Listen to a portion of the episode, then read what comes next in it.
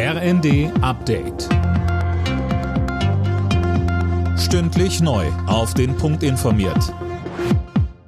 Ich bin Gisa Weber. Guten Morgen. Seit heute gilt der neue Fahrplan der Deutschen Bahn. Dabei soll es auf viel genutzten Strecken im Fernverkehr jetzt schneller vorangehen.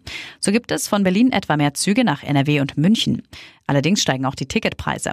Im Schnitt kosten Flex-Tickets im Fernverkehr knapp 5 Prozent mehr, ebenso wie Bahncards. Als Grund nennt die Bahn gestiegene Kosten.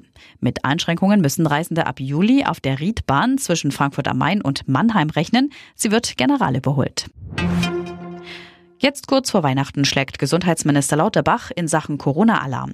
Er warnt in der Bild am Sonntag vor einer massiven Krankheitswelle und ruft die Menschen in Deutschland dazu auf, vorsichtig zu sein. Lauterbach rät unter anderem zu einer Impfung gegen Corona und Grippe sowie zum Maskentragen in Bus und Bahn. Dritter und letzter Tag heute des Bundesparteitags der SPD in Berlin. Im Fokus steht dabei das Thema Bildungspolitik. Der Parteivorstand hat in einem Leitantrag einen Deutschlandpakt Bildung mit Ländern und Kommunen vorgeschlagen. Ziel ist, Ungleichheiten bei Bildungschancen zu beseitigen und eine ausreichende Zahl von Fachkräften sicherzustellen. Gefordert wird außerdem ein Sondervermögen.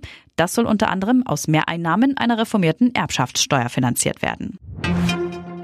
Leipzig hat das Spitzenspiel der Bundesliga gewonnen. In Dortmund setzte sich RB mit 3 zu 2 durch. Bayern München hat bei Eintracht Frankfurt eine 1 zu 5 Klatsche kassiert.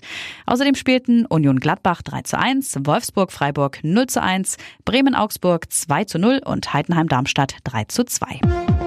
Alle Nachrichten auf rnd.de